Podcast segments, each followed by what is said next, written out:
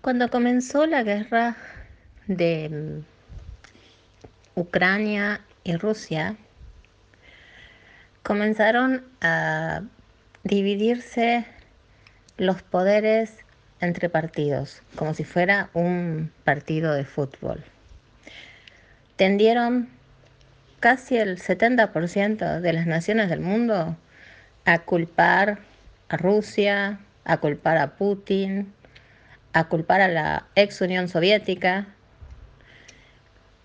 Y este mismo país no tuvo nunca la oportunidad de defenderse con eh, los medios de comunicación, por lo menos de dar postura o publicar cuáles eran o son las intenciones de cierto conflicto. Por otro lado, Zelensky,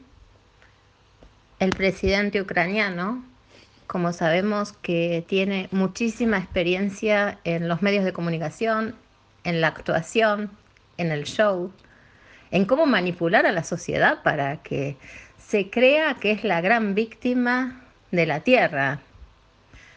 Aprovecho todos estos contactos, todo este rol de víctima, para comprarse a los distintos países del mundo. Pero no con una intención realmente de defender a su país y de tener solidaridad con su pueblo, con su cultura, sino con el propio motivo de él ser la estrella, el grande, el gran salvador, mientras que en lugar de salvar a su sociedad, aniquiló a su país, dejando pobre no solo a millones de ucranianos, sino que a millones de gente de toda la tierra y sobre todo Europa, porque la misma Europa tuvo que comenzar a hacerse cargo de mantener por la solidaridad a millones de ucranianos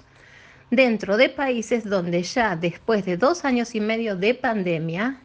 comenzaban a vivir una crisis de desempleo, de hambre, de falta de recursos y ahora encima utilizando los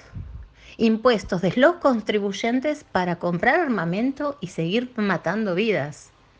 Y esas vidas no son eh, quienes realmente tienen la responsabilidad del conflicto de estos dos payasos, vamos a llamarlos payasos, que son Putin y Zelensky. Son personas inocentes